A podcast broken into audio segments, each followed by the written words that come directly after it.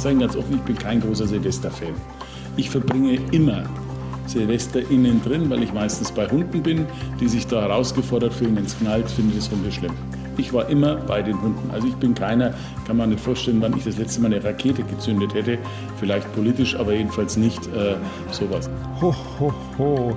Äh, jetzt wissen wir zumindest auch, wie Spitzenpolitiker so ihr Silvester feiern. Markus Söder war das, der Ministerpräsident von Bayern. Und irgendwie ist lustig. Ich finde, in der Corona-Zeit lernen wir unsere Politikerinnen und Politiker schon noch mal irgendwie besser kennen. Das stimmt. Die haben nämlich gestern beim Bund-Länder-Treffen neue Maßnahmen gegen das Coronavirus beschlossen. Wir sagen euch deshalb, was wichtig ist und warum über einzelne einzelne Punkte gestritten wird. Zudem erklären wir euch, warum die Gesundheitsämter erst jetzt, also Monate zu spät, eine gemeinsame Software nutzen können und warum du, Leonie, schon lange auf die Krise vorbereitet warst. Ich aber nicht, ich alter Sack.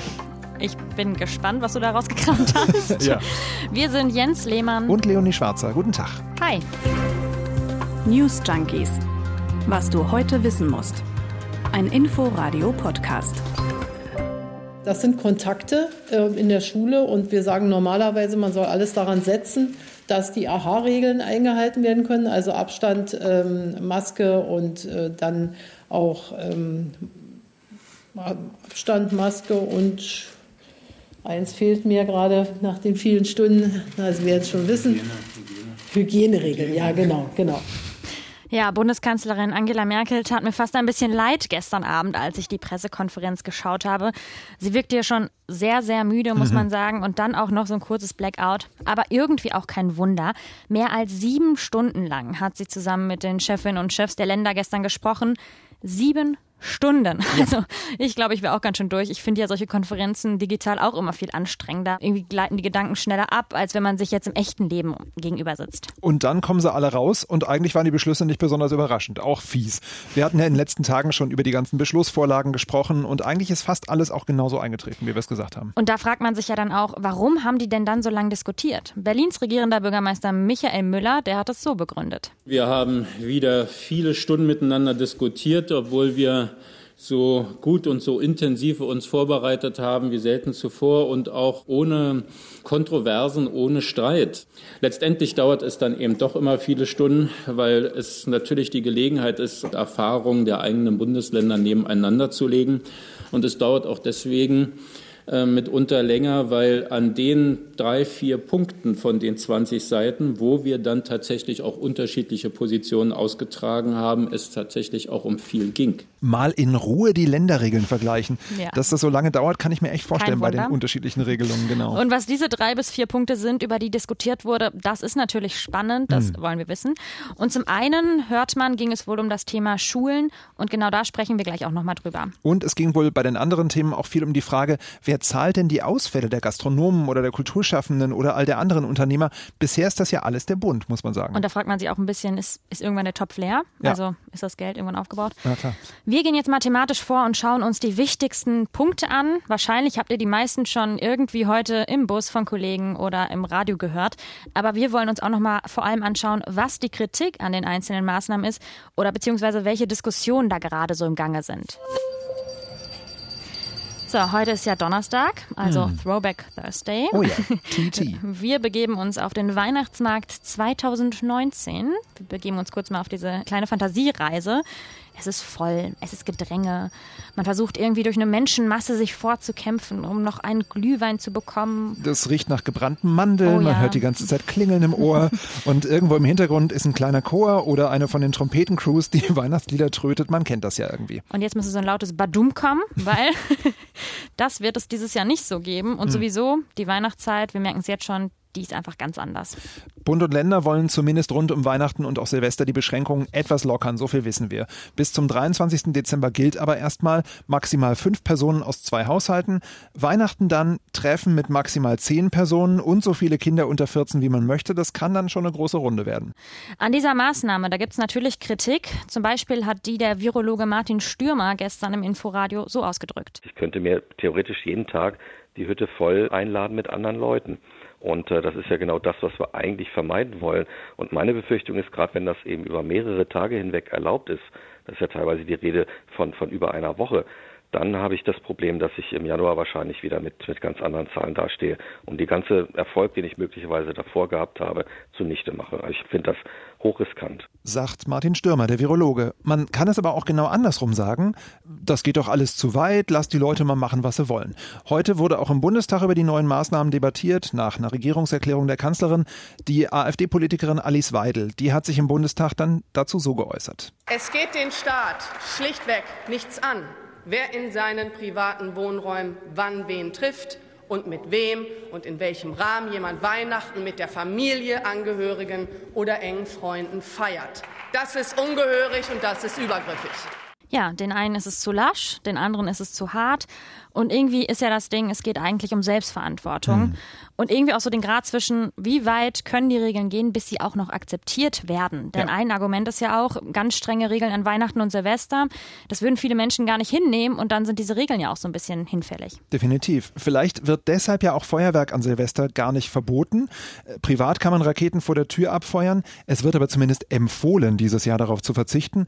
Aber äh, klar ist auf jeden Fall, auf belebten Straßen und Plätzen, da darf nicht geböllert werden. Und die nächste Frage, die wir uns gestellt haben, wenn man an Weihnachten denkt, ist ja auch, wie kommen die ganzen Menschen denn zu ihrem Weihnachts- oder Silvesterfest hin? Und wenn ich mir so die letzten Jahre vorstelle, mega eng gedrängt in der Bahn, wenn man nicht reserviert hat, konnte man es gleich vergessen. Das war ja schon vor Corona unangenehm. Und beim Bahnfahren soll es deshalb auch strengere Regeln geben. Das hat Kanzleramtschef Helge Braun gestern Abend schon dem ZDF erklärt. Besonders lange sitzt man ja im Fernverkehr, möglicherweise neben jemandem, der infiziert ist und deshalb nochmal ein ausgeklügeltes Reservierungssystem dass nach Möglichkeit der Nachbarplatz wirklich frei bleibt. Da sind wir auch noch mal einen großen Schritt weiter gegangen. Ja, es soll also mehr Platz in den Zügen geben durch weniger Plätze, die reserviert werden können. Zum Beispiel auch durch mehr Züge. Einzelheiten soll jetzt aber noch die Bahn festlegen. Und an der Stelle frage ich mich, ernsthaft. Really? Ja, warum erst jetzt?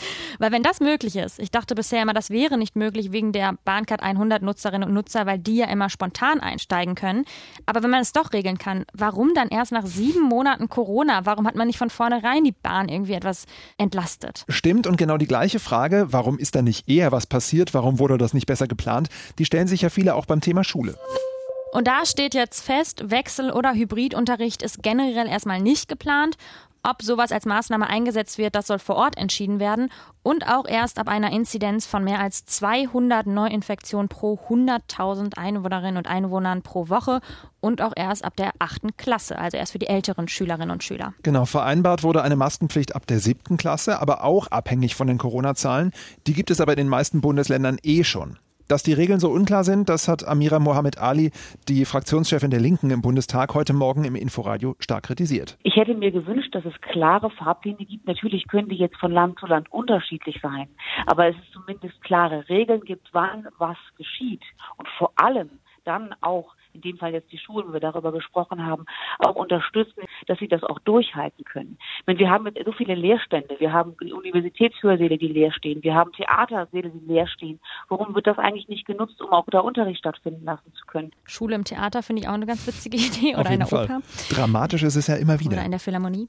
Naja, bei Twitter ging es zu dem Thema heute auch ganz schön ab. Da haben vor allem zwei Hashtags getrendet und zwar Hashtag Bildung aber sicher und Hashtag Bildung statt Präsenzpflicht. Zum einen war da das Thema, dass äh, manche Schülerinnen und Schüler offenbar gar nicht immer in der Schule sein wollen. Ähm, da habe ich hier zum Beispiel einen Tweet, da hat jemand geschrieben, bin ich die einzige Person, die Homeschooling viel entspannter findet. Es tut mir so gut, immer eine Woche von zu Hause Unterricht zu haben. Ist so gut für meine Psyche. Und außerdem machen sich Lehrer oder auch Schüler Angst um die eigene Gesundheit, wie zum Beispiel diese Userin hier, die schreibt, unser Gym, aktuell 17 Lehrkräfte erkrankt, positiv oder in Quarantäne, 17 von 64. Echt jetzt? Das ist schon deutlich. Ja, also da gibt es starke Kritik in sozialen Medien. Das Gegenargument ist natürlich, dass soziale Ungleichheit durch Homeschooling verstärkt wird. Also je nachdem, wie gut du zu Hause lernen kannst, ob du schnelles Internet hast, ob du einen neuen Laptop hast, davon hängt ja dann auch irgendwie der Lernerfolg ab. Gleichzeitig beim hybriden Unterricht würde man ja nicht nur zu Hause sein und äh, warum in Geschäften immer weniger Menschen auf einem Quadratmeter sein dürfen und in Schulen dafür eine riesige Corona-Party stattfinden kann, das leuchtet mir ehrlich gesagt nicht wirklich ein. Nee. Wo wir auch schon beim nächsten Thema sind, es sollen weniger Leute in Geschäfte. Das wurde gestern auch festgelegt. Bei sehr großen Geschäften eine Person pro 20 Quadratmeter und bei kleinen Geschäften eine Person pro 10 Quadratmeter. Und die Maskenpflicht, die gilt jetzt auch vor Geschäften und auf Parkplätzen. Und diese schärferen Regeln für den Einzelhandel, die hat FDP-Chef Christian Lindner gestern schon vor der Bund-Länder-Konferenz kritisiert. Da wusste er zum Beispiel noch gar nicht, dass es sogar nur 20 Quadratmeter werden. Die jetzt diskutierte Regel 25 Quadratmeter pro Person im Handel würde die Innenstädte zu Ödnissen werden lassen und zum anderen äh, wäre es ein Programm zur Beschaffung neuer Marktanteile äh, bei Amazon. Und ich finde, Lindner hat da irgendwie auch einen Punkt, weil ich meine, Shoppen ist eh schon total unattraktiv mhm. geworden. Du kannst zwischendurch kein Käffchen trinken, keine Pizza zwischendurch essen, dich mal aufwärmen. Und stattdessen gehst du in die Stadt und riskierst auch noch Corona beim Shoppen zu bekommen. Ja, und jetzt musst du möglicherweise auch noch draußen anstehen, weil das Geschäft zu voll ist und zahlst wahrscheinlich mehr als im Internet. Das sind, wir können es festhalten, unfaire Bedingungen. Ja, und sie bekommen eben auch keine Novemberhilfen, die Unternehmerinnen und Unternehmer, weil sie halt noch offen haben, egal ob da keiner kommt oder nicht. Das ist schon echt fies. Ja, und deswegen ist Online-Bestellen für viele attraktiver. Problem ist, nach Corona haben wir dann vielleicht keine Innenstädte mehr. Das ist natürlich auch nicht schön und Zumindest ist ja eine Möglichkeit, dass man irgendwie sagt, ich bestelle jetzt nicht bei einem ganz großen Versandhändler, wir wissen, wer hier gemeint ist, mhm. sondern ich suche mir zumindest online mein kleines Lieblingsgeschäft aus. Die haben ja oft auch einen Online-Shop und bestelle dort. Und jetzt sind wir hier beim letzten Corona-Konferenzpunkt angekommen, über so, den wir so. gerne sprechen wollten. Und zwar, äh, es gibt wieder eine neue, ich nenne sie mal Alarmzahl. Ab einer sogenannten Inzidenz von über 200 Neuinfektionen pro 100.000 Einwohnerinnen und Einwohner soll es nochmal stärkere Beschränkungen geben. Und diese Zahl, die kannten wir bisher noch nicht so. Ja, und das betrifft laut Merkel ganz Berlin und dazu noch 62 weitere Landkreise. Und irgendwie schon ein bisschen seltsam. Es kommt mir noch gar nicht so lange her vor, da war die Inzidenz von 50 der Warnwert und alle haben gesagt, oh Gott, über ja. 50. Und stattdessen ist das jetzt so der Wert, der in die andere Richtung wichtig wird, denn dann dürfen Länder wieder von den bundesweiten Regeln abweichen, also lockern, wenn mhm. ihre Inzidenz unter 50 liegt. Also ich finde, es müsste mal erklärt werden, warum die Inzidenzgrenzwerte sich so verändern. Und ich verstehe auch nicht, warum sagt man nicht, ab Inzidenz von 200 gelten exakt die und die Regeln? Warum soll das wieder für jedes Land unterschiedlich geklärt werden? Verstehe ich auch nicht. Und genau deswegen entsteht dann wieder dieser Pflicht Flickenteppich, oh ja, über den sich. Ah, lange nicht mehr gehört. Ein Toll. wunderbares Wort. über den sich dann alle ärgern und wo keiner mehr richtig weiß, wo was genau gilt.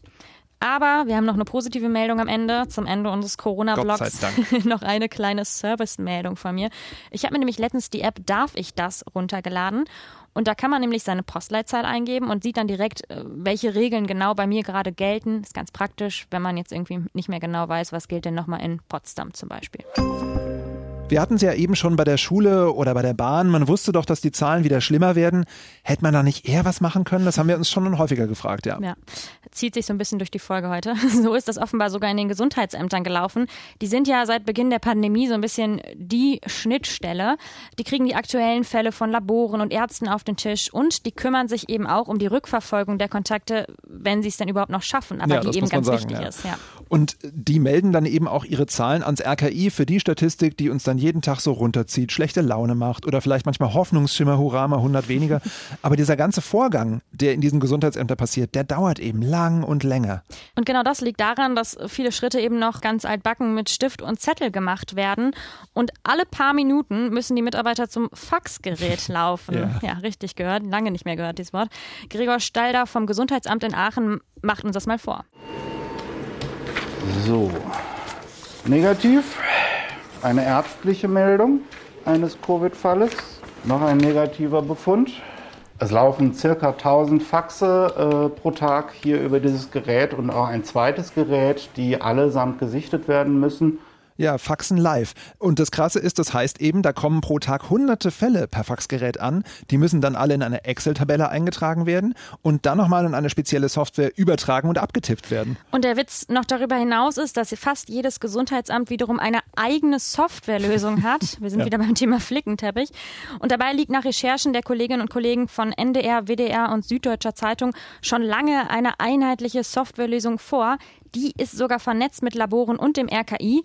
Nur gemerkt hat es offenbar keiner. Annette Kammerer vom NDR erklärt es uns. Tatsächlich war dem Bundesgesundheitsministerium bereits im März bekannt, dass die Software SORMAS flächendeckend hätte eingesetzt werden können. Weiter zeigen die Unterlagen, dass Ideen anderer Anbieter, die bereits im Frühjahr mit der Bundesregierung im Gespräch waren, erst jetzt in die Plattform integriert werden sollen. Kanzleramt und Länder verweisen in der Frage auf das Bundesgesundheitsministerium. Das wiederum verweist auf die Länderhoheit. Ja, ist ja. immer ganz wichtig. Schuldzuweisungen sind ja viel, viel wichtiger als die Pandemie, die da draußen tobt.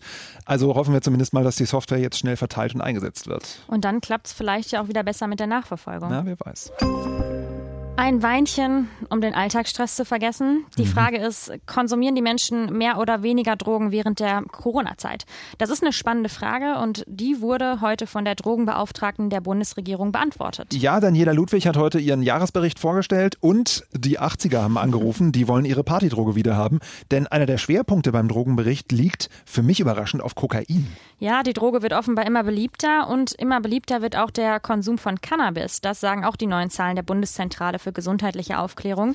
Da will Daniela Ludwig mehr für die Prävention tun, also Aufklärungskampagnen starten. Zum Beispiel. Aber sie hatte auch durchaus gute Nachrichten. Wir sehen bei Tabak und Alkohol einen Rückgang der Konsumentenzahlen und zwar in allen erfassten Altersgruppen zwischen 12 und 64 Jahren. Das ist durchaus ein Beweis dafür, dass Prävention wirkt und dass auch Gesundheitspolitik mit ihren stetigen Appellen etwas erreichen kann. Entwarnung kann und will die Drogenbeauftragte der Bundesregierung aber nicht geben. Wir haben vorhin schon gesagt, Corona und Alkohol, das ist ja durchaus ein Thema.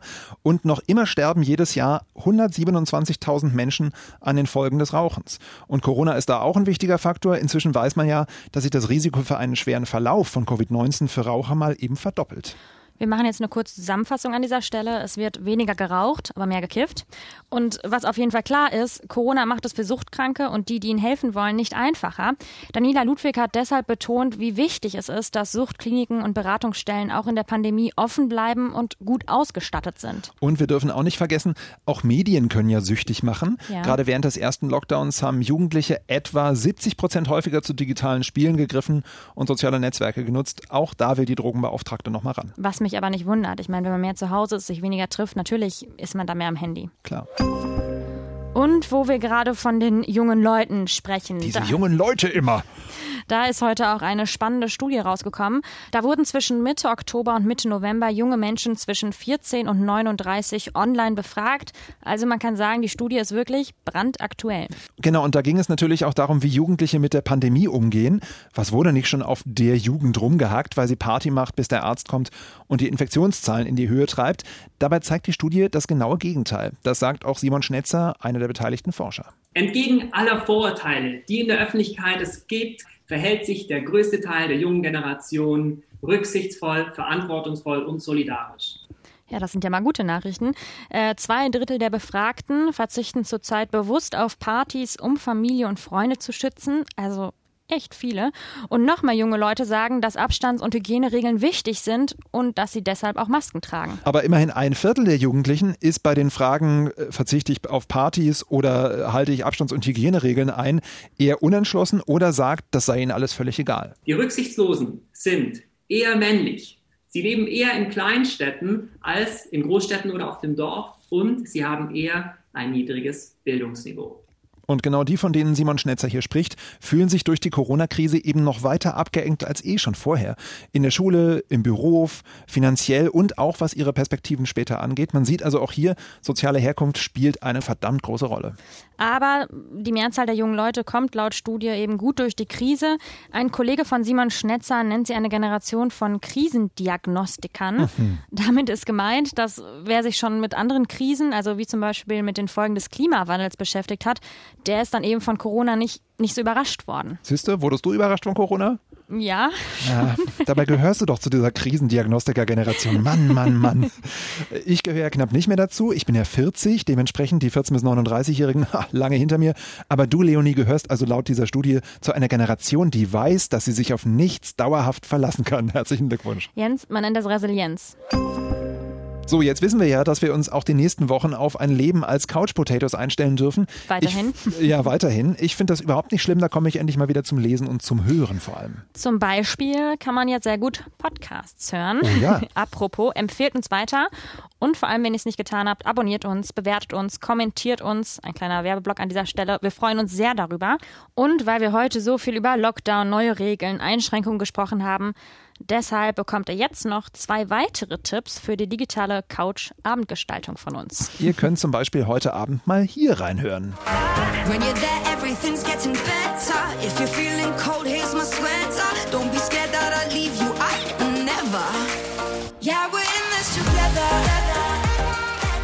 Wir tanzen hier gerade schon so ein bisschen. Ich muss Bisschen. mal kurz einen Einblick geben Mhm, in unser Podcast-Studio. Das ist Emily Roberts mit In This Together. Passender Titel für diese seltsamen Zeiten. Genau, und Emily Roberts, die ist die Berliner und Brandenburger Kandidatin für den New Music Award, also den Musikpreis der jungen Wellen der ARD und Deutschlandfunk Nova.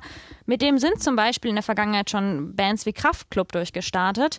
Heute Abend wird der Preis natürlich in einer Special Corona Edition verliehen und ihr könnt die gesamte Verleihung samt Performances ab 20 Uhr bei den Kollegen von Fritz hören. Mhm. Und wer einen äh, ziemlich abgefahrenen Theaterabend stattdessen live erleben möchte, dem empfehle ich jetzt die Truppe Gob Squad. Die laden heute Abend mal wieder zu einer Livestream-Performance ein. Passender Titel Show Me a Good Time. Ja, das wäre gut. Da quatscht eine Performerin auf der Bühne des Hebbel am Ufer zum Beispiel live mit Zuschauerinnen an den Bildschirmen und andere Performer von Gob Squad sind dann in Berlin oder in Sheffield auf der Straße unterwegs oder teilen auch mal intime Situationen von zu Hause. Klingt interessant, irgendwie so ein bisschen wie so eine virtuelle Realität auf der Theaterbühne. Mhm, mhm, mhm. naja, auf jeden Fall heute, morgen und übermorgen jeweils drei Stunden lang. Ich finde es ganz schön lang, aber man kann sich ja vielleicht auch mal Genau, raus und mal wieder zu und reinschalten. genau. Mehr Infos gibt's unter hebbel-am-ufer.de. Und unseren Podcast, um darauf zurückzukommen, den könnt ihr natürlich auch danach oder dazwischen beim Rein- und Rausschalten nochmal hören, wenn ihr wollt. Macht euch auf jeden Fall einen schönen Abend. Wir beide, Jens Lehmann und Leonie Schwarzer, sagen Tschüss. Tschüss. News Junkies. Was du heute wissen musst. Ein Podcast von Inforadio. Wir lieben das Warum.